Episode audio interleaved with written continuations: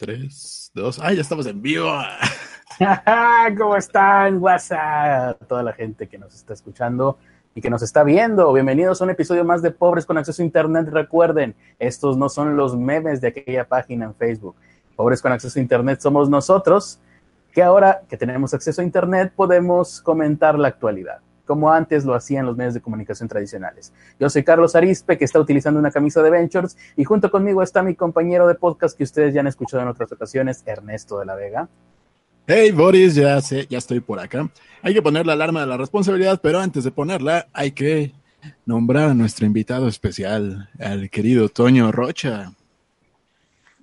Muy buenas noches, damas y caballeros. Vengo a este podcast pidiendo su ayuda y su apoyo, porque soy un pobre un pobre jodido que tenía un programa, pero ya no lo hemos podido sacar porque el internet que tengo no vale dos carretas de chorizo. Buenas noches, mi nombre, pues ya lo, ya lo dijeron ahí, Antonio Rocha, y pues es un placer estar en este programa de Pobres con Internet. Perfecto, entonces vamos a poner la alarma de la responsabilidad. Y ponla tú porque yo ahorita ya no la pude poner. Sí, como que... El podcast termina una hora a partir de este momento. Y como siempre recuerden, eh, antes que de empezar a hablar de la actualidad, queremos eh, dedicarle esta emisión a todas esas personas que por una u otra razón les toca celebrar su cumpleaños en una fondita de comida económica. ¿A quién le estás dando la dedicatoria? Pues a esa gente, no sé. Esto me, me surgió hace unos días estaba yo, con un cliente en una de estas fondas eh, económicas y audaces, de esas que tienen techo de madera y que sientes que en cualquier momento va a entrar Quentin Tarantino echando balazos. De. Eh, está bien, se come bien, pero de repente me tocó eh, que en la mesa de lado, ya van varias veces que me toca en esta, en esta pequeña fonda, es como una fonda con pretensiones de restaurante, porque siempre que alguien cumple años, eh, los meseros ponen las mañanitas, ¿no? Y le llevan un pastel que seguramente al final le cobrarán junto con toda la cuenta. Y el mesero toma una fotografía de, la persona y de sus acompañantes. Casi siempre son grupos de mujeres que seguramente son las madres que van y dejan a la escuela a sus hijos y después se van a este lugar a comer con todas sus amigas, después del zumba, porque también tienen ese tipo de atuendo especial de madres. Pues, Entonces, me quedé pensando en eso. a, mí, a, mí me pareció en el momento en el que lo estaba viendo, dije, es que es raro, ¿no? Festejar tu cumpleaños en una fonda a las nueve de la mañana, nueve y media de la mañana. Eh, no sé, me hizo un poquito, si deprimente es la palabra, pero por lo menos, a lo mejor el que estaba deprimido era yo. Pero lo quería poner en la mesa para ver qué opinan ustedes, mis queridos amigos pobres, al respecto. Yo, lo veo común, pero yo lo he visto en otros contextos, no tanto con las señoras que acaban de ir a hacer zumba, sino con los godines, los buenos godines, que pues salen, salen a su hora de comida y que les queda más cerca la fondita. Y es el cumpleaños del, amigo Godín, no sé cuál sea el nombre más común del amigo Godín. Vamos a ponerle un... Eh, Ernesto. Ernesto. Bueno. por cierto, a ver, Toño. Dime. Eh, a ver si te puedes alejar un poquito de la música, porque aparte de que no se escucha muy bien. Ahí the Tiger. Nos van a tumbar a la chingada. A ver si no nos salta el copyright. Eh, sí, bueno, licenciado Ernesto, usted como Godínez me estaba diciendo cuál es su opinión acerca de que uno pudiese celebrar. A mí nunca me ha tocado celebrarlo en una fonda. A mí sí, a mí sí me tocó un par de veces, una, una en la universidad porque lo que, más, lo que teníamos más cerca era tal cual una fonda que estaba justo enfrente de la escuela. Y para no gastar, pues ahí celebramos el cumpleaños, ¿no? Con, eh, como dices, eh, el pastelito, ese que parece gansito, el, cafecito, y pues todo después de haber, habernos comido nuestra comida corrida correspondiente. Y la otra fue eh, cuando trabajaba en Secretaría de Cultura, ahí también me tocó celebrar mi cumpleaños. Y ahí fue para mí, de hecho. No me, no me ha tocado eh, que los meseros se pongan a cantar, pero se me hubiera hecho muy divertido que lo hicieran. Ah, no, bueno, aquí los meseros no cantaron, ¿no? Si, pudieran hacer eso, sería otra cosa, pero no, nada más lo ponen en, en el sonido, ¿no? Y se me hizo raro estar en la mañana, a las nueve de la mañana, bien, eh, con la televisión en la televisión abierta aquí de Monterrey, que es puro programa de revista, donde está un señor homosexual cocinando ahí con todas las operaciones en la cara. Em, y sí, dije yo, qué extraño, ¿no? A lo mejor soy yo el extraño, el extranjero en tierra extraña. Vamos a ver, eh, Toño, no sé si tú nos diste tu opinión o tengas alguna. No, iba a decir algo apenas. Eh, digo, en mi caso no me, ha tocado que me cante. Alguna vez tú dijiste que, que, el momento más vulnerable. Hay tres momentos vulnerables en la vida de una persona. Uno, que de pronto te encuentres desnudo fuera de tu cuarto de hotel, se te cierra la puerta. Ese es uno. ¿Cuál el segundo. O en el gimnasio. el segundo es que te dan la puerta del, del cagadero cuando estás haciendo tus necesidades. Sí, sí, sí. Eh, y el tercero es cuando te cantan las mañanitas. Yo creo que es el momento más, más incómodo en el que te puedes sentir como que no sabes cómo, no sabes cómo reaccionar, no sabes como que nomás sonríes y pelas los dientes como los perros cuando están en, en, estado de nerviosismo. Pero fíjate, sí, un poquito en cuanto, eh, digo, en el DF se acostumbra mucho el ir a comer a la fonda. En algunos casos, eh, bueno, aquí los jodines regiomontanos comen adentro de las empresas, tienen comedor o comen en su área de, trabajo. Sí, aquí estamos todavía, estamos todavía más fregados. Los jodines aquí comen. Típico, pastelito, porque pues así como que salir a comer no, no tienen tanta facilidad. No da. este, y bueno, tú, tú lo viste bizarro. Yo la verdad lo veo como que algo normal o algo del, del diario, a lo mejor no la hora, porque sí, pues la hora me visto que era como las nueve de la mañana, pero sí no se me hace nada fuera de lo, de lo habitual. Yo he pensado mucho en eso, en este momento tan incómodo que es que te canten las mañanitas, y creo que la única conclusión a lo que yo pude llegar es que tendría que existir alguna especie de coreografía para poder hacer en ese momento, ¿no? Para hacer algo, porque sí es no, es peor. Es peor. Es como un ataque de oso. Solo quédate quieto, fíngete muerto y hasta que se acabe. si sobrevives, ya continúa tu vida, continúas con tu vida. Pero igual, sí, habría que popularizar o proponer y popularizar algo porque tendría un método que, ser. Fíjate que, acompañarte tus amigos, ¿no? Así de, bueno, vamos a bailarle las mañanitas, ¿no? Estas son las mañanitas, algo. Sí, para que, para que los demás se vean más ridículos que uno, ¿no? Que para que se distribuya, ¿no? Yo en algún momento este, participé en algún grupo coreográfico y sí es un aliviane porque uno se da cuenta, dices, hay un ensamble de danza, pero en realidad la razón por la que existe un ensamble de varias personas es para que la vergüenza se distribuya. si John Travolta se pone a hacer el de Summer Loving, no sé qué, solo, pues sí se ve ridículo, pero ya con todos sus 10 cuates alrededor, pues ya se ve fregón, ¿no? Sí, ya, ya te entendí, ya entendí tu punto. Habría que hacer algo así. Tómenlo en cuenta, gente que se encarga de administrar todos esos este, cuestiones de cumpleaños. Toda la gente de recursos humanos, tómenlo en cuenta. Ah, perdón, no cantaré. No, no tienes perdón de Dios. Entonces, ahora sí, vamos a ver qué dice la gente en el chat. ¿Alguien lo tiene abierto? Porque yo me acabo de dar cuenta de que no. El chat me refiero. Yo lo tengo abierto y solo ha habido un voto para Team Toño. Ay, gracias. En este caso no. En este caso no era de Team Toño, pero bueno, ya tenemos aquí. Ah, pero creo que Team Toño y Team Ernesto esta vez están de acuerdo. Versus el Entonces, básicamente somos tres contra uno. No, aquí más bien era para que la gente pusiera su opinión. Por ejemplo, Corvus Universus dice que Toño entró hablando como el Caifas. Ah, una cosa. una cosa que se me había olvidado mencionar es que creo que en el episodio anterior teníamos el chat mal configurado, bueno, al menos yo, y muchos de los comentarios de la gente no los leí hasta que después viendo la transmisión grabada y que el chat este, vuelve a aparecer, vi que había algunos comentarios interesantes y que no tomamos en cuenta porque no los vimos. Entonces, ahora sí, tenemos el chat de la forma correcta. Dice de fulano, en el momento en el que, perdón, en el momento en que se saca el pastel es cruzar la línea de la incomodidad.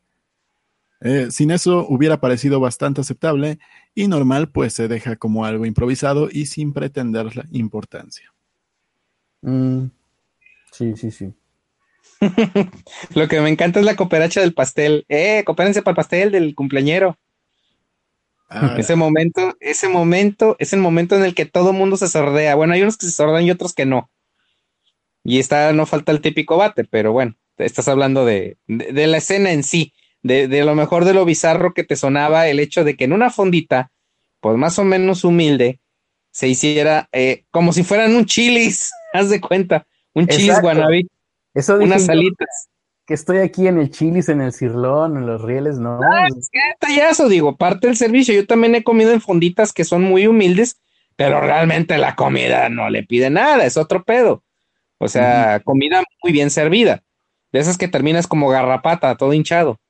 Ahora te diré, este, esta fondita sí se tomaba muy en serio, ¿no? A lo mejor este sería otro tema, una fondita muy, con pretensiones, pero muy bien, muy bien las pretensiones, porque es de estos lugares, es, es cerca de mi casa, entonces ya te imaginarás lo humilde que es, es estos lugares que dices, aquí antes había huertos de frutas, y de, sí, de frutas.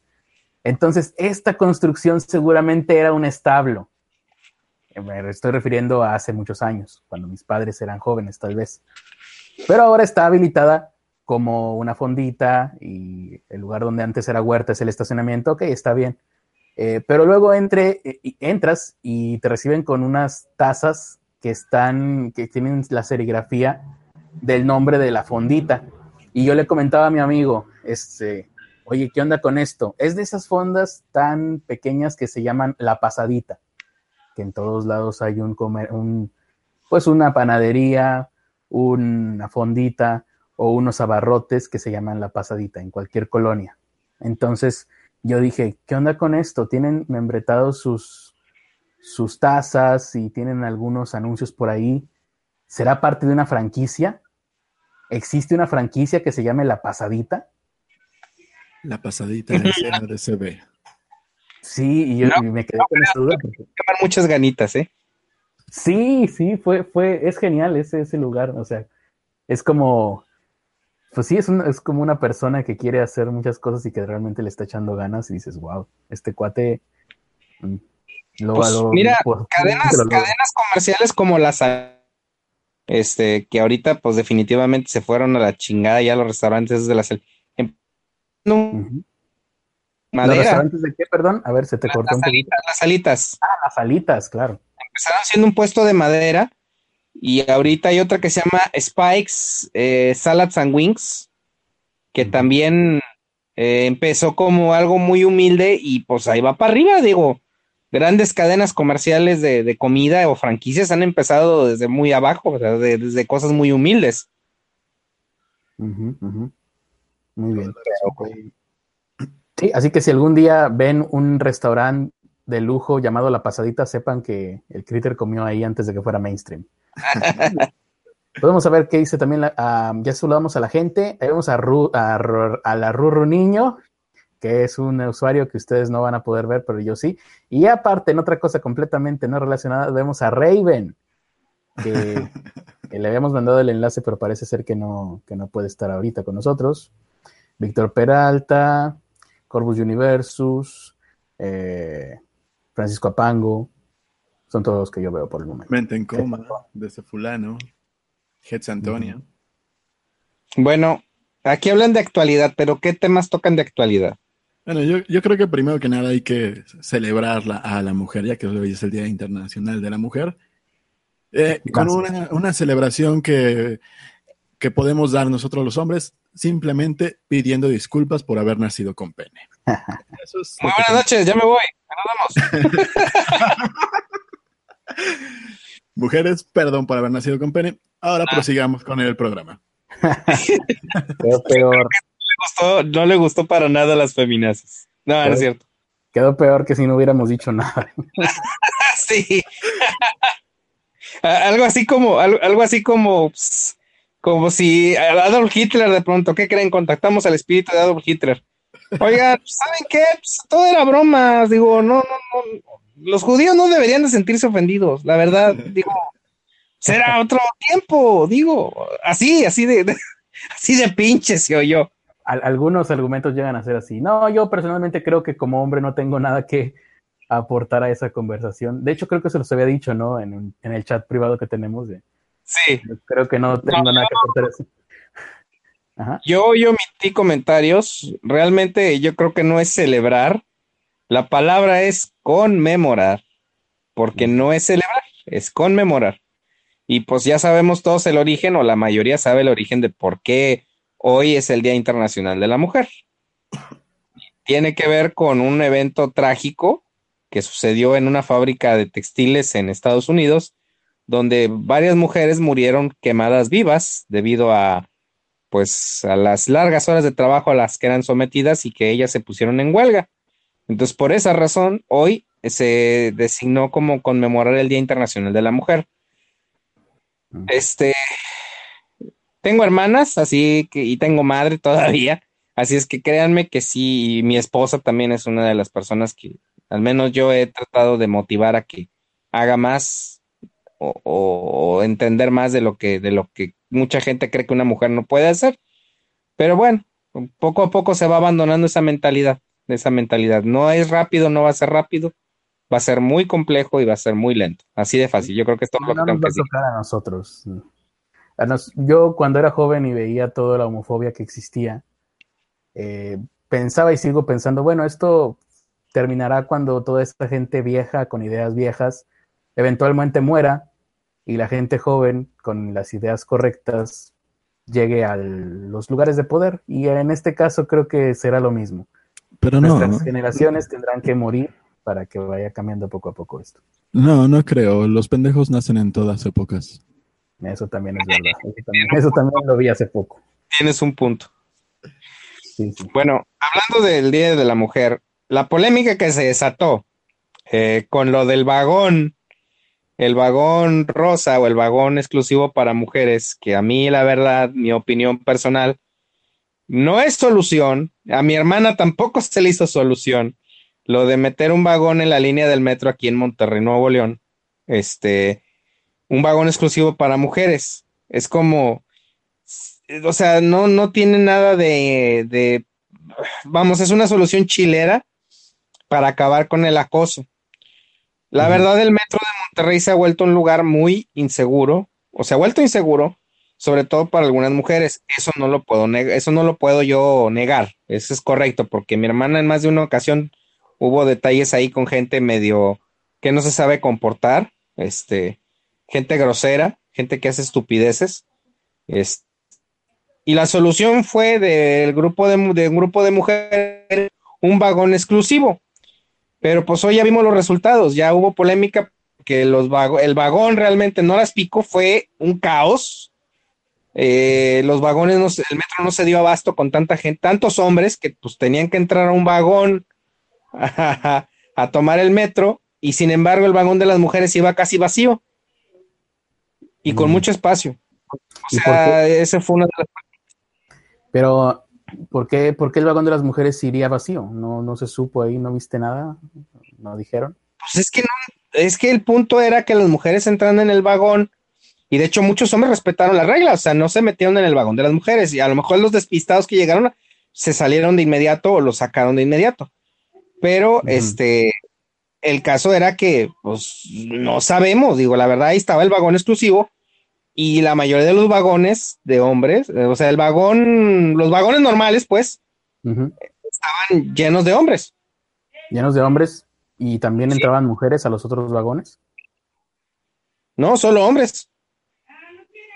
Lo que te hace pensar, bueno, pues ¿cuántos te no mujeres en el metro o qué? Pues es que es lo que yo no entiendo, o sea, ¿no calculaste tus volúmenes de, de, de, de usuarios? ¿Cuántas mujeres usan el metro en horas pico. ¿Será la cantidad que se dice que, es exagerada? La verdad no creo que sean tantas mujeres. La verdad no lo sé. No me he puesto. Tendría que pararme ahí, hacer un conteo, checar detenidamente, hacer una observación para ver si es cierto que se requería este vagón forzosamente. Digo, por seguridad se usó, por seguridad se hizo. Pero realmente en un sistema de transporte tan ya insuficiente como es el metro de la ciudad de Monterrey, O sea, eh, o sea, es idiota. Ya realmente no tenía, no era una solución, fue nada más complicar más el asunto. Pero es, es cuestión de tiempo, porque aquí pasó lo mismo cuando se implementó. Todavía tardaron algunos años, porque muchas de las mujeres lo que hacían era evitar entrar al metro para evitarse problemas. Sí, pero aquí hay un problema. Solamente hay dos pinches líneas del metro. Dos pinches líneas. O sea, Tenemos- es, es la ciudad de Monterrey ya creció bastante. El transporte público es insuficiente, es ineficiente. El metro de Monterrey, después de los malos manejos que tuvo de dineros, entre otras cosas, ha tenido problemas hasta de paros porque se ha quedado trenes en medio de la, en medio del, del recorrido. O sea, es un, es un tren ligero que a lo mejor para una ciudad del tamaño de, ¿qué te puedo decir? San Luis Potosí, a lo mejor podría servir. Y eso que San Luis no es muy grande, pero ya Monterrey ya creció mucho, la población ya creció bastante, y proponer que de pronto dejes un carril, un, un- vagón exclusivamente para mujeres que no se está llenando, pues hijo su madre, o sea, lo único que hace es complicar más la transportación. Tendríamos que ver, eh, es que sí, te digo, aquí, aquí no fue algo rápido, los, los primeros meses el vagón estaba vacío, pero conforme fueron viendo que en realidad no se metían los hombres ahí porque estaba un policía que no dejaba que se metieran, Despega con la chicharra de ganado. ¡Atrás! eh, a partir de ese momento pues ya se empezaron a llenar los vagones y empezó a hacer un desmadre también el vagón de mujeres, así que pues todos sufren por igual. Sí. Oye, ¿viste el pleito que se armó el campal en la estación del metro? En, estaba viendo la transmisión ahí en internet de un güey que grabó un, un pleito campal que se armó en una estación del metro allá en México.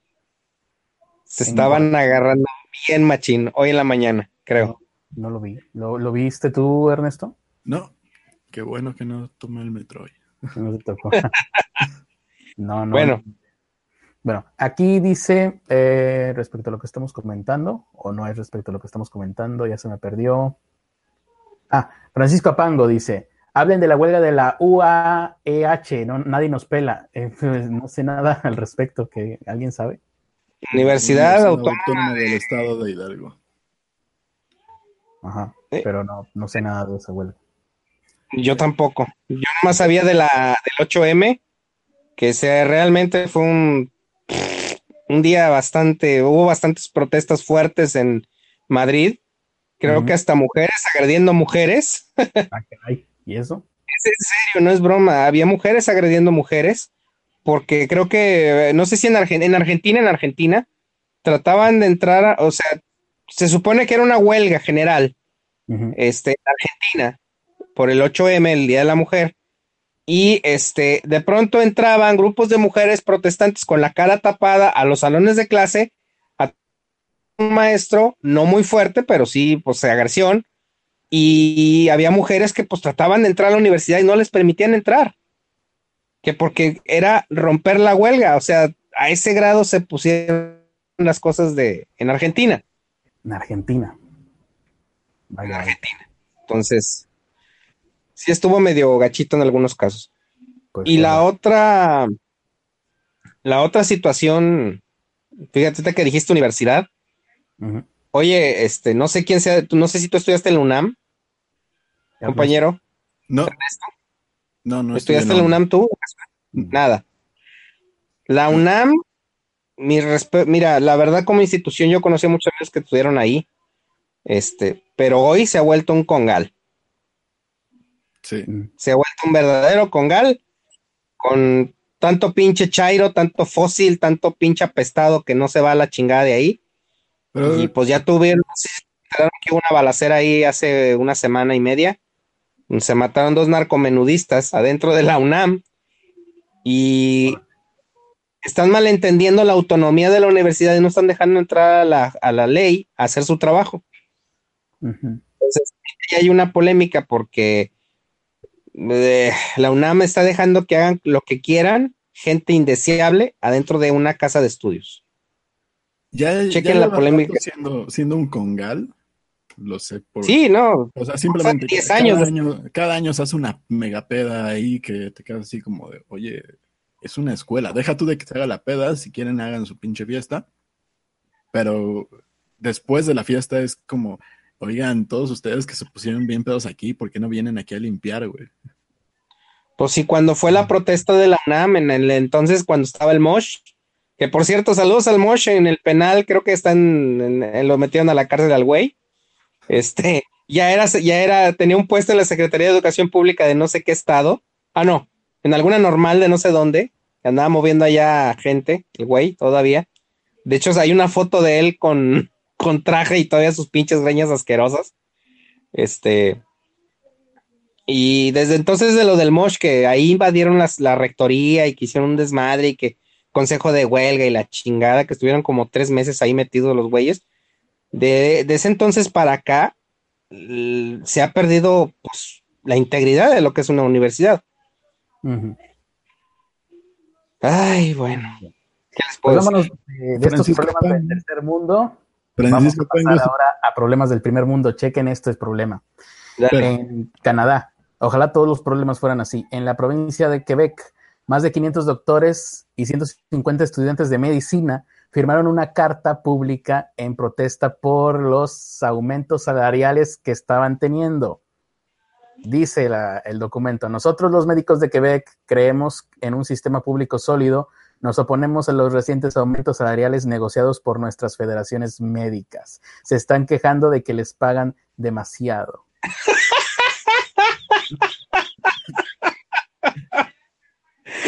A la chingada.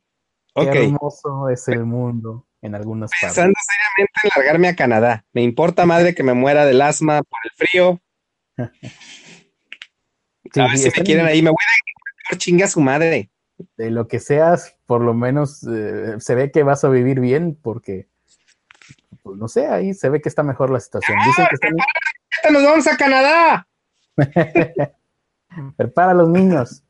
Eh, están indignados con que sus sueldos se suban mientras las enfermeras. Ah, bueno, ahí, ahí va la, la, el, el matiz, ¿no? Mientras que las enfermeras y otros empleados médicos se enfrentan a condiciones laborales muy difíciles.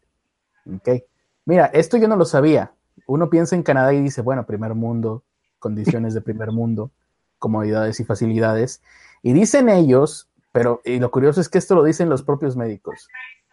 Los pacientes sufren por falta de acceso a los servicios necesarios o los recortes drásticos. O sea, imagínate tú que un médico dijera eso aquí en el IMSS. A lo mejor sí te lo dicen en privado, pero públicamente mm, no creo que, que se puedan dar ese lujo. Aquí no, aquí los sindicatos son bien rancheros. Aquí tú te tienes que callar. De hecho, te, lo digo porque a mí me lo dijo alguien que trabaja en el IMSS.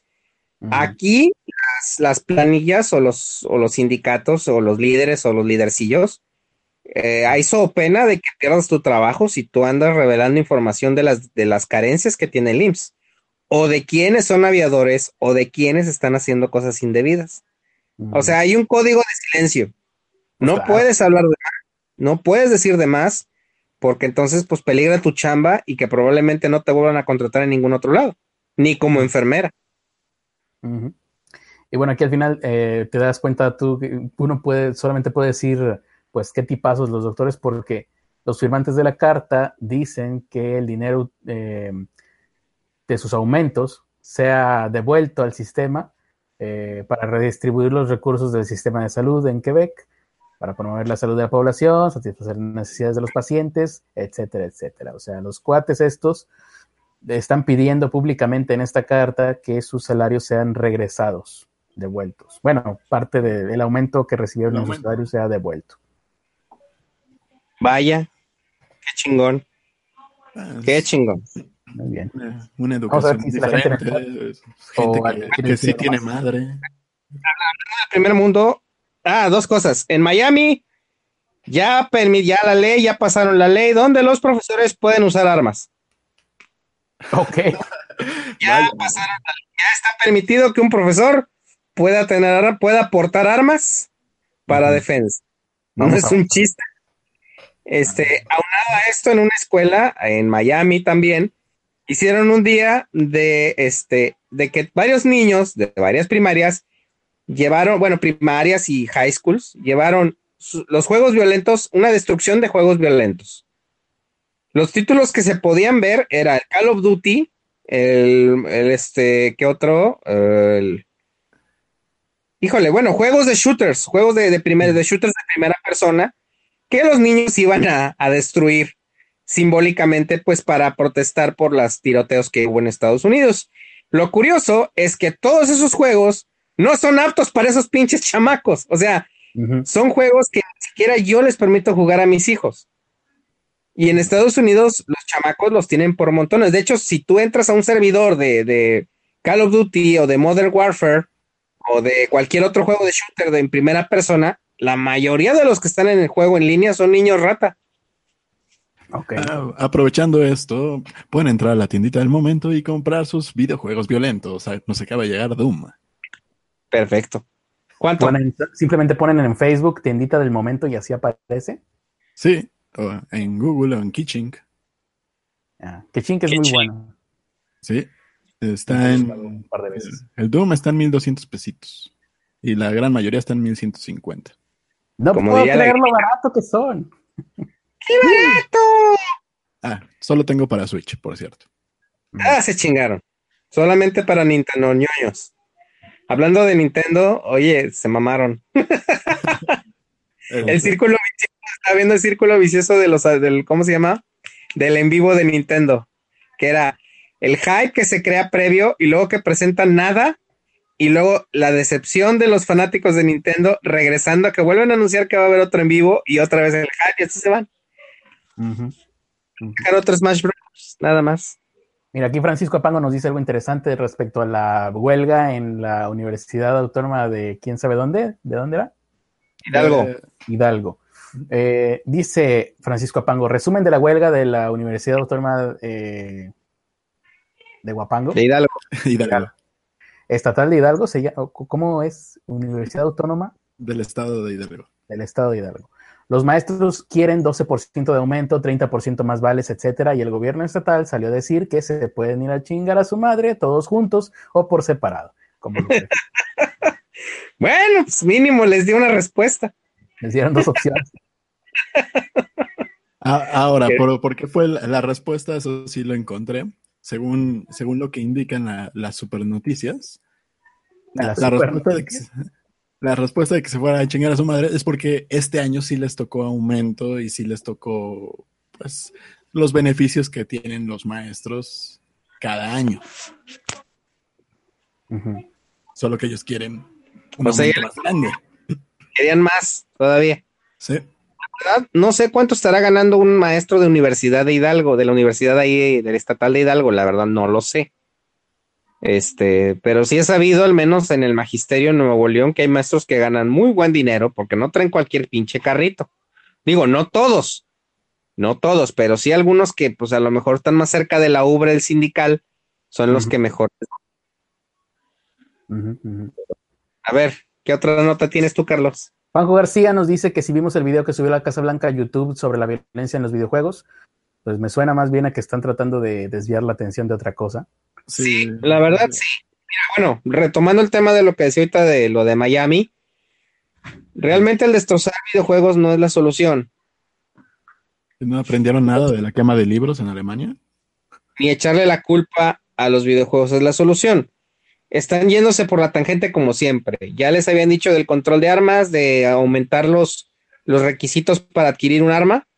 Este, y aún así no, eso es lo que opina la gente. Pero bueno. O sea, quieren, controlar los videojuegos, pero no quieren controlar las armas. Y a propósito de la Casa Blanca, pues aquí está finalmente la confirmación. Trump firma la imposición de aranceles de acero y aluminio, no sé si lo dijimos fuera del aire, ¿verdad? Pero ahí está. 25% en las importaciones de acero y 10% las de aluminio, dijo Donald Trump, hoy estoy defendiendo la seguridad nacional de los Estados Unidos. Eh, y, en lo que habíamos dicho, eh, esto mm, por lo pronto no va a afectar a Canadá y a México, según lo que están diciendo.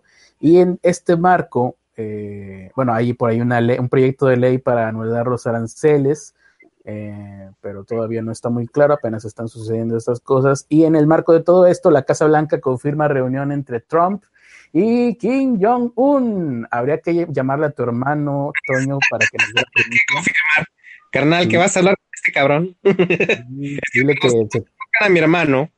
Bueno, un día les voy a subir una foto de mi hermano. Este, se parece a Kim Jong-un.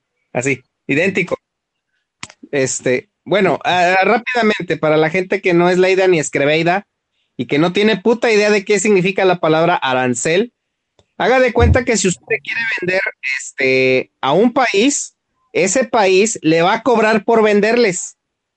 O sea, por, sola, por el solo hecho de introducir su mercancía a venderla a un país, le van a cobrar un impuesto. En este caso, el arancel lo que va a hacer es que el producto, en este caso el acero o el aluminio, aumente un 25% más y un 10% más. Lo que hace que el producto que fabrican con ese material pues aumente de precio. Lo que significa que no le van a pagar lo mismo a los trabajadores que hagan. Es- todo, se, todo se refiere a pérdidas económicas en muchos sentidos. México y, Canadá ahorita no se van a ver afectados, no en el corto plazo. En el largo plazo nos va a pegar por otros lados, va a ver, usted se va a dar cuenta. Y lo está Sí, usando. Lo que, lo que tratan de hacer con esto es básicamente que el producto exterior se haga más caro para que los compradores eh, prefieran el producto interior, lo, lo que produce Estados Unidos. A esto nos referíamos en el episodio de ayer con medidas proteccionistas.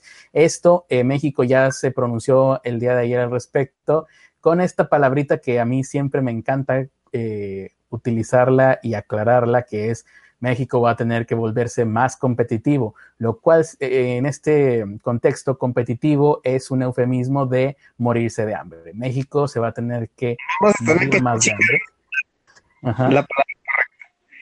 Bueno, básicamente lo está usando Trump como una medida de presión para que cedamos a todas las cosas que les recomiendo que le una checada a lo que quiere Trump con el Tratado de Libre Comercio. Realmente es un trato ventajoso, quiere unas reglas medio idiotas para, para que, y está usando esta medida de presión, pues para que cedamos, porque lo dijo, mientras México y Canadá sean buenos amigos, no va a haber, no va a haber pedo con ellos. Sin embargo, la Unión Europea pues ya se pronunció en contra, también varios países productores de acero y este, pues obviamente varios economistas, de hecho la renuncia del asesor financiero de la Casa Blanca es lo que hace que esta idea pues realmente a todas luces sea mala idea. Y bueno, yo con esta nota me voy a despedir porque ya me están hablando para cenar. Este, Ok. me, des- Provechito. me despido y ya los dejo a ustedes con el resto del programa. Muchas gracias por invitarme en esta ocasión. Este, que, ojalá me pueda extender luego en otros programas. Ya, realmente creo que me, me- me excedí un poquito y me metí de, de- de más de la cuenta, pero bueno. No, Ya claro está perfecto. Nos vemos entonces Los el día de veo. mañana. Hasta luego, Toño. ¿Cómo, cómo cuánto nos queda, Ernesto? Nos queda como media hora, así que Ah, tenemos, tenemos buen tiempo. Yo creo que se- hoy sí alcanzamos a hablar de Evangelion. Yo pensé que nos habíamos, sí, yo pensé que nos habíamos comido más, pero bueno, todo va perfecto para que rumbo al final de este episodio vamos a hablar un poquito nada más de Evangelion para que vayan, este, pues preparándose. Ya después seguiremos con ese tema, pero por lo pronto vamos a avanzar con esto que tenemos.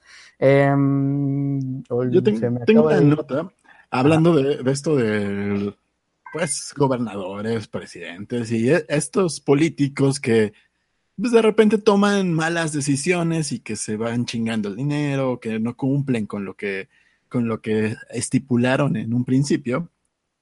Bueno, en, en Bolivia, aún el alcalde, Javier Delgado, iba, iba muy feliz a entregar obras, a, ya sabes, a cortar el cordón, este.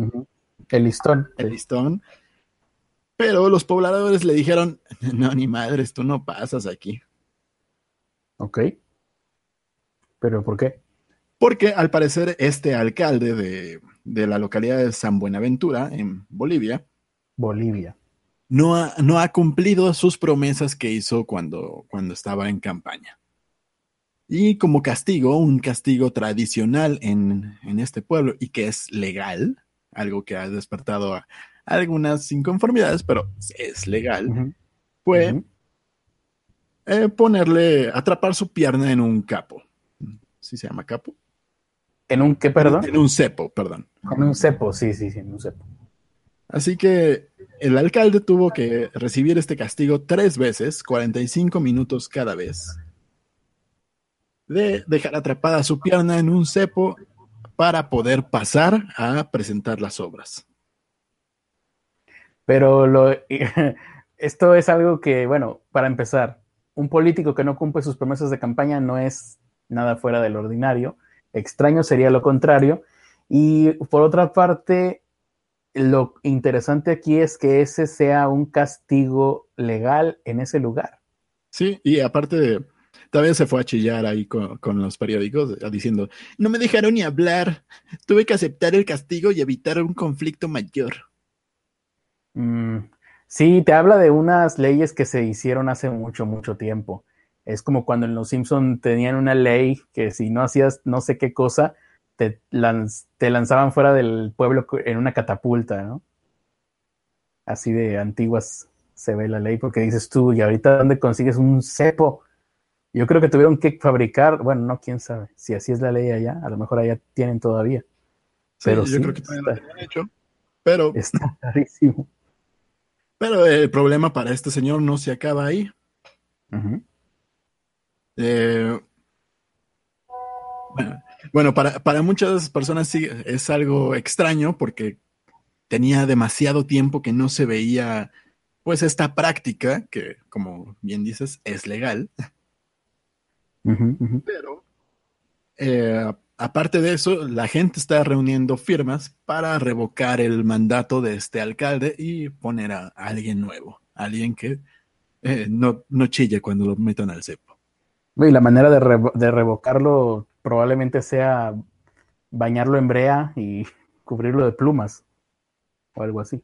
Pues es que, es que hay otros castigos que que, están, pero que tuvo suerte que no, le tocaran, porque en muchas poblaciones donde pues la policía y todo, y todo esto pues todavía no ha llegado, porque sí, hay lugares en los que no ha, no ha llegado ni siquiera eso. Pues hay, hay castigos como azotarlos con un, chicote, que es una especie de látigo.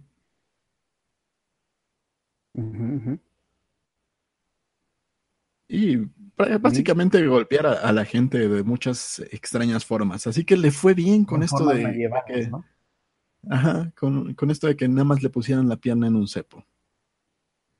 Y que, y que no, no, tuviera una navaja encima. Ok, pues sí, rarísimo este caso. Eh, ahorita vamos a regresar a lo que estábamos diciendo sobre la invitación de Kim Jong-un, porque quedó un poquito trunca. Eh, nada más para completar, la invitación que le hacen a Donald Trump fue a través de una comitiva, un, pues, un grupo de personas que fueron de visita a la Casa Blanca desde Corea del Norte y de forma verbal le dijeron al presidente que Kim Jong-un lo invitaba a una, o sea, que se reunieran en algún lugar, todavía no está establecido. Esto más bien se filtró por parte de alguien, eh, alguien, un funcionario estadounidense que no revela Reuters, obviamente, por, seguridad. Pero. Mm, eh, bueno, aquí, aquí en, la BBC dice otra cosa. Ah, sí, a ver qué dice la BBC. Esto es de Reuters. ¿Qué dice la BBC? La BBC fue, dice que el, señor Kim Jong-un eh, envió una carta para Trump. La envió a través de personas, pero es una carta escrita para buscar reunirse con Trump y dialogar acerca de el programa nuclear de Corea del Norte. Fíjate, acá incluso lo, dicen de esta forma. La invitación de Kim llegó al mandatario norteamericano en forma de un mensaje verbal, transmitido a través de una delegación eh, que visitó la Casa Blanca. Mira qué curioso. Aquí dice, Chung, le dije al presidente Trump que en nuestra reunión el líder norcoreano dijo que está comprometido con la desnuclearización y que prometió que Corea del Norte se abstendrá de realizar más pruebas nucleares o de misiles si el presidente acepta uh, esta reunión. Que por lo que acabo de ver, ya la aceptó. Pues sí, a ver qué pasa. Entonces vamos a tener más memes cuando Kim Jong-un y y Donald Trump se, estén en el mismo lugar físicamente. Um, dump es dump. Vamos a ver qué pasa. A ver si no se crea un vórtice o algo así. Otra, Otra nota que tengo por aquí, no sé si, a ver, la gente estará diciendo algo interesante en el chat o de plano lo seguimos Eh, ignorando como hasta ahora. Están buscando qué es un cepo. Francisco nada. Pango dice que la última vez que la UAEH se fue a huelga fue en 2008 y en menos de una semana se arregló todo, pero esta vez el gobernador se hace el tío Lolo, pendejo solo. Pero bueno, es que ah, un poquito antes dice que le les dieron el, el aumento conforme a la inflación, que es casi nada, como 2%, pues es lo que a, a todos le dan, ¿no? A todos los que tienen un trabajo fijo, pues es lo, es lo regular, les dan el aumento conforme a la inflación. Ahí Sí. más bien habla, pues sí, de que las negociaciones no llegaron a buen término, o sea, Pues ahí más bien habla de los intereses del sindicato, ¿no? pues sí, sí, el sindicato no, pues básicamente no hizo nada por los trabajadores, o, o no sé, quién sabe. Pues, o más bien no le dieron la lana suficiente al sindicato y entonces dijeron, ah, no nos vas a dar más dinero para las elecciones, pues vamos a chingarte por otro lado. Exactamente eso, así fue. Eh, Raúl Sancar dice que la vida en Hidalgo tiende a ser holgada. Dice que él vivía con 3 mil al mes en el 2016, eh, incluyendo renta. Wow, pues eso sí es muy, muy barato. Sí, Eh, yo creo que voy a yo iré buscando lugar allá en Hidalgo entonces. sí, porque aquí no me alcanza. Patricio Rey dice, Corea se va a reunificar, marquen mis palabras, ya van varios sucesos que sugieren eso. Pues vamos a ver si le ganas a Alex Bachman en cuanto a vaticinios. Em, La pregunta es si se reunifica, ¿cuál lado ganará? ¿El lado del K-pop o el lado de todo fue creado por Ki- Kim Jong-un? si se unifican de alguna manera que, pues quién sabe, el choque cultural sería enorme y siempre, eh, bueno, los únicos, los pocos otros ejemplos que tenemos parecidos a esto terminan, van a terminar en que la cultura pop reinante en todo el mundo va a engullir a, estas, a este pueblo que estaba aislado. Así sucedió con Alemania en los ochentas, bueno, principios de los noventas, eh, que cuando cae el muro de Berlín, lo primero que sucede es que hay eh, Pizza Hut y McDonald's en, en esta parte de Alemania que estaba, que estaba aislada y que era comunista. Entonces, pues eh, eso seguramente va a suceder. Y está padre, está padre que en nuestra generación nos toque ver algo así, Sí, que caiga este otro muro. Eh, ojalá. Pero otra nota, quién sabe. eh, científicos crean unas vacunas personalizadas. Este siempre en estos títulos eh, amarillistas hay un una trampa. Por ejemplo, cuando tú ves la cabecera de un título, de un, de un artículo que diga alguna afirmación en forma de pregunta, ¿no? Como por ejemplo, estos ocho elementos en nuestra dieta diaria causan realmente cáncer y lo cierran con signo de interrogación. Bueno, cuando el título de una noticia es una pregunta, el, artículo eh, es para responder no a esa pregunta, siempre. De lo contrario, eh, la cabeza del artículo sería una afirmación y no una pregunta. Acá, eh, la trampa está en que en el título de la noticia dice científicos crean unas vacunas personalizadas y vacunas personalizadas está entre comillas. Estas vacunas pers- personalizadas dicen capaces de erradicar el cáncer por completo. Ah, ahora vamos a ver. Ah, esto se trata de unos científicos en la Universidad de Harvard desarroll- desarrollaron estas vacunas que al adaptarse al perfil de mutaciones únicas del tumor activan el sistema inmunitario para combatir el cáncer. Este dice aquí que este es un nuevo enfoque eh, que, que está enfocado básicamente a cada. eh, aquí tienen, vienen unas palabras técnicas que no conozco, pero eh, básicamente lo que te dicen es que se amoldan a cada tumor. Mm, Te mencionan aquí péptidos mutados, que no sé qué será, neoantígenos, células T. El caso es que eh, van a estimular el sistema inmunitario del paciente para destruir sus propios tumores. Eh, No, órale. ¿Mm? Suena a un milagro más bien. Suena muy prometedor, pero es un estudio de Harvard publicado por Nature Materials. Es un. Y es que este es el, punto. Cuando vas avanzando en la nota, te regresan porque dice: describe un nuevo enfoque para la vacuna basada en un eh, andamio inyectable, etcétera, etcétera. Y dices tú, a ver, no, es un enfoque o ya desarrollaron la vacuna. este artículo va jugando con esas palabras.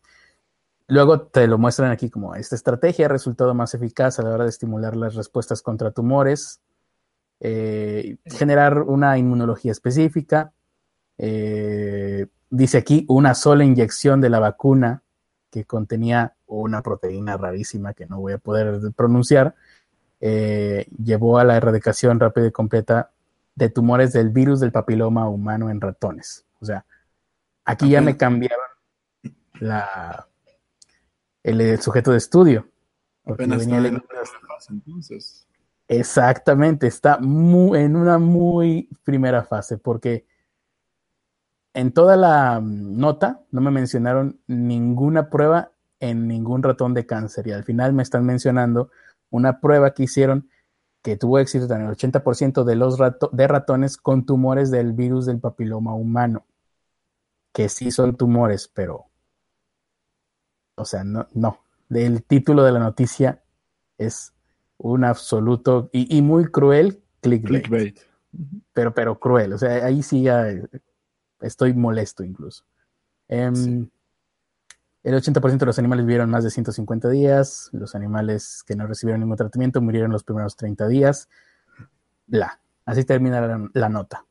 Y pues esta es una más de las muchas noticias que se han dado así a lo largo de los años. Casi siempre lo que sucede con estas noticias de la nueva vacuna contra el cáncer es que están en, etapas muy tempranas de desarrollo y, ya y por eso ya nunca vuelves a escuchar de esas noticias y de esos enfoques y de esos grupos de investigación. lo mismo eh, pasó con los del SIDA y con casi todos. Sí. sí, el SIDA lo erradicaron como por ahí del 2012, un par de veces, y, no. Y ahora pues ah. también es esto. Por eso, siempre que vean un titular de este tipo, eh, no, no, no es verdad. Si el titular lleva comillas, si el titular lleva signos de interrogación, eh, ya de hecho se lo podían ahorrar el leer ese, esa noticia. Yo me acuerdo de un, caso tristemente cruel de una niña que sí, con un tratamiento lograron quitarle el, VIH. Ajá. Eh, y estuvo, estuvo bien como por varios años, pero se conservó el virus dentro de la médula ósea. Ajá y en cierto momento de su crecimiento se volvió a esparcir con mucha más fuerza. Y la niña No, no, no ha muerto, pero pues, está, está viviendo pues, con los estos el tratamiento de antiviral. Mm, antirretrovirales. Ah, retrovirales, perdón. vive bajo tratamiento de retrovirales.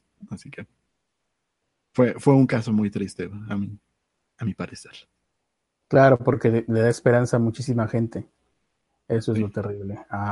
vamos a ver qué dice la gente en el chat. Mm, viva la República de Río Grande, dice Beto González. El, el es gay. Ese sería el título para una noticia donde ensalcemos la hermosura del maestro, dice Beto González. Gracias. me imagino que ya le estará escribiendo él. Raven dice, pues tal vez, pero, pero si no, yo sí quisiera y si no, yo lo convierto. Raven dice, en mi trabajo hacemos estudios de eso. En realidad se usa terapia con anticuerpos ya desarrollados en laboratorio que atacan cierto tipo de cáncer de cierta mutación genética. Es un tratamiento, es un tratamiento y no algo de una sola inyección. Pues sí, aquí como por lo que veo es como que un cambio de, bueno, por lo poquito que entendí, también la nota seguramente no está bien escrita, que trataban de hacer una, bueno, también vacuna entre comillas. ¿Quién sabe? Seguramente Raven estará todavía más enojada con esta noticia que nosotros. Eh, es como un cambio de ángulo, ¿no? Sí, un cambio de ángulo que no entendimos. Vivan los antivacunas, dice Beto González, el mundo necesita una poda. Condenadotes. No, pues no. No, eh, una, una, nota más, eh, antes de que empecemos con Evangelion. Sí. ¿Hasta dónde ha llegado tu pobreza? ¿Cuál ha sido el lugar donde, el peor lugar donde te ha tocado dormir? Mm, peor lugar, no, la verdad es que sí he tenido muy buena suerte. Digamos, el peor lugar que me ha tocado dormir tal vez sería un, una habitación de un amigo, ¿no? Cuando hacía stand-up, que me, quedaba, me tocaba quedarme a dormir en cualquier lugar que pudiera, pues, eh, sabes, ¿no? El amigo que vive con roomies y tiene una habitación libre, entonces ahí pase la noche, pero la, paso, la tengo que pasar en el suelo, sin ningún tipo de almohadas ni cobijas, utilizando tal vez mis propios zapatos como almohada y en un cuarto en donde no hay ningún tipo de aire acondicionado y resultaba que era el pico más alto del verano aquí en Monterrey, entonces sí me la pasaba un poquito incómodo, pero realmente he tenido muy buena suerte a no tener que dormir en lugares demasiado inhóspitos. A mí el peor lugar donde me ha tocado dormir ha sido en un, ¿cómo se llamaba? Eh, era un cuarto de lavado. Un cuarto de lavado, mira. Sí, tal cual, entre, entre las lavadoras yo estaba ahí con mis cobijitas y tirado en el piso. Bueno, tú por lo menos tenías cobijitas, yo no. Eh, fueron, fueron malos momentos en etapas que preferiré olvidar. Pero bueno. Claro, porque en tu caso no sé bajo qué circunstancias habrás dormido así, pero pues en mi caso era por andar de, baboso ahí, porque, yo tenía en mi casa y en mi, en mi habitación, yo tenía mi cama, que no estaba muy buena en aquel entonces, pero por lo menos estaba más suave que el piso. En mi caso fue cuando estaba por Canadá, los primeros, los primeros días, como digamos que la persona que nos llevó allá nos quedó mal en muchos aspectos. Ajá. Pues los primeros días nos tocó nos tocó dormir a, mí y a otra persona en un cuarto de lavado. Ahí está la respuesta de Teresa Martínez. Nos preguntaba por qué dormiste en un cuarto de lavado. y aquí la gente parece ser que ya se está solidarizando con nosotros. Es este la solidaridad de la penuria. Beto González nos comenta que durmió en un Smart empapado de lluvia y con su pareja cósmica condenado y la camioneta inundada. Claro, un Smart es una camioneta, no es un centro comercial. No, es un carrito muy pequeño. Un, smart. Porque el otro es smart. muy bien. Bueno, eh, esto, esto venía porque hay personas que todavía la, la han pasado peor que nosotros. Ajá. Y en la nota se, se, refieren a una población en Sao Paulo que más de 50 personas duermen en un cementerio. Mm, un cemento. Ah, ya sí, lo recuerdo, lo vi. O sea, es gente que tiene tanta pobreza que no tiene ningún otro lugar eh, donde dormir que o, en medio de la calle. Y claro, dices, en medio de la calle o en un huequito que por lo menos me va a proteger un poquito más. Y ese huequito está en un cementerio. Así es, ese huequito está en un cementerio. Son 50 personas que llaman su hogar a este cementerio, que está en la Villanova Cachoeirinha, en la zona norte de Sao Paulo, Brasil. Eh, viven junto a animales en descomposición, eh, ya sabes, pues no, no es el mejor lugar para dormir. Algunos sí, tienen, sí están en los huequitos tal cual en los que se arman para hacer las tumbas. Se habla de que muchos de, ellos hacen, hacen los hoyos un día antes de que vayan a enterrar a los muertitos y ahí se quedan se quedan a dormir esa, noche. O se cubren con los matorrales que encuentran ahí para tener algo de calorcito. Así que agradezcan que tengan cama, sillón o aunque sea un lugar cerrado donde dormir. Un piso de mosaico donde dormir. Em, aquí nos comenta la gente, bueno, ahí la moraleja es el capital, la pobreza eh, generada por el capitalismo radical tal vez, mm, ha llevado a la gente a dormir en tumbas. El capitalismo radical nos ha convertido en zombies. Mm, Francisco Apango dice, yo llevo durmiendo en un sillón desde que entré a la universidad, hasta eso ha llegado mi pobreza. Raven dice que se durmió en el piso del comedor de su casa, estaba tan cansada que cuando quiso recoger algo que se cayó bajo la mesa, ahí se quedó dormida. ¿Alguien, eh, qué? Héctor Vega dice, el peor lugar donde yo he dormido es reclinado sobre un escritorio en el servicio de tococirugía, escuchando los lamentos de las pobres parturientas. Ahí más bien la pregunta es, Héctor Vega, ¿lograste dormir? O sea, el ruido de las mujeres dando a luz te permitió considerar el sueño. seguramente sí. Sí, la gente en esos momentos de su carrera, los doctores, los médicos suelen estar en condiciones críticas, ¿no? De vigilia, de sueño. Hetz ¿Qué Antonio durmió un mes en, en un plantón en la CDMX.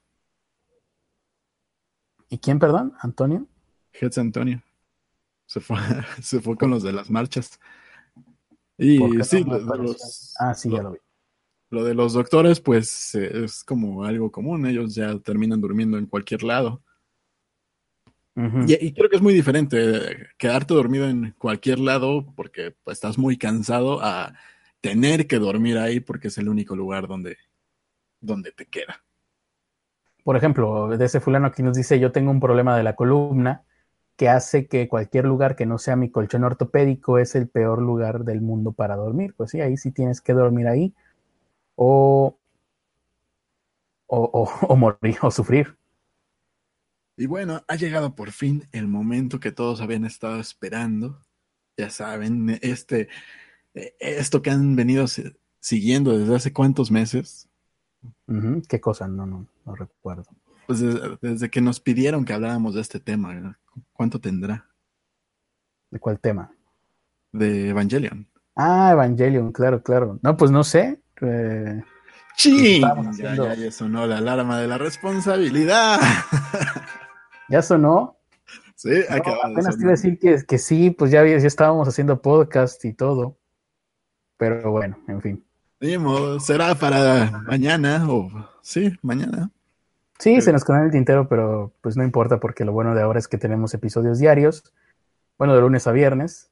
Y mañana, pues obviamente, junto con todas las fotografías que nos van mandado en nuestras redes sociales, Carlos Arispe85 en Twitter y Y Ernesto de la Ernesto de la Vega. En Twitter, que ya, eh, mientras estemos hablando de Evangelion, vamos a estarles mostrando las fotografías que ustedes nos mandaron, obviamente. Les recordamos, son fotografías que ustedes si quieren, si pueden, si está en su deseo, en su voluntad, una moneda, lo que sea, no, eso no.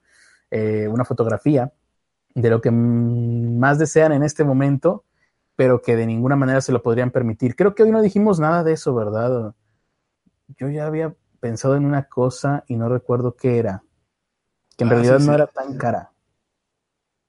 Y estaba pensando en ella y siempre me pasa eso de pienso en algo y digo que no se me vaya a olvidar, que no se me olvida, se me olvida. Voy a guardar una cosa en algún lugar, digo, lo voy a poner aquí para que no se me pierda y no se me olvide que aquí lo puse, se me olvida y se me pierde. Pero bueno. ¿Tú tienes por ahí alguna? ¿Se te ocurre alguna, Ernesto? Porque necesidades tenemos muchas. Sí, necesidades tenemos muchas. Yo lo que quería ahorita, que todavía es más conseguible, era irme a comprar otro disco duro, pero lo estoy guardando porque prefiero no gastar en este momento. Quería Sí, comprar no recuerdo de qué era mi, mi otro necesidad. tera. Seguramente entonces no era tan necesaria, si no se me si no recuerdo qué era, pero en fin. Pues ahora sí hay que despedirnos porque la alarma de la responsabilidad ya sonó, así que tenemos que regresar a nuestras ocupaciones diarias, que en mi caso a esta hora seguramente será conciliar el sueño y dormir. Eh, también se podría hacer una necesidad que no puedo, que no puedo permitirme, ¿eh? dormir, no por ocupaciones, sino por insomnio. En mi caso, pues yo tengo que editar porque tenía que subir video el día de hoy y no he terminado por los problemas que tuve con mi computadora. ciertas cuestiones. Tú todavía te lo tomas con responsabilidad. ah, yo no he subido video en mi canal desde diciembre y no pasa nada. No hay problema. Pues ahora sí. Nos vemos en la próxima emisión. Muchas gracias por habernos acompañado a todas las personas que estuvieron aquí. Recuerden que mañana también a las nueve o nueve y media, dependiendo de qué tanta flojera tengamos, van a poder escuchar otra emisión más de Pobres con acceso a Internet, en donde seguiremos comentándoles la actualidad desde el punto de vista de una persona pobre, pero honrada. Últimas palabras, Ernesto. Nos vemos en el siguiente episodio. Muchísimas gracias por acompañarnos. Y ya saben, les iba a decir que donen furufos, pero pues no tenemos ni dónde nos donen. Así que eh, ayúdenos a llegar a los mil suscriptores para que puedan poner el super chat y Carlos vea cómo funciona. Y nos donen un peso. Muy bien. Hasta luego. Bye.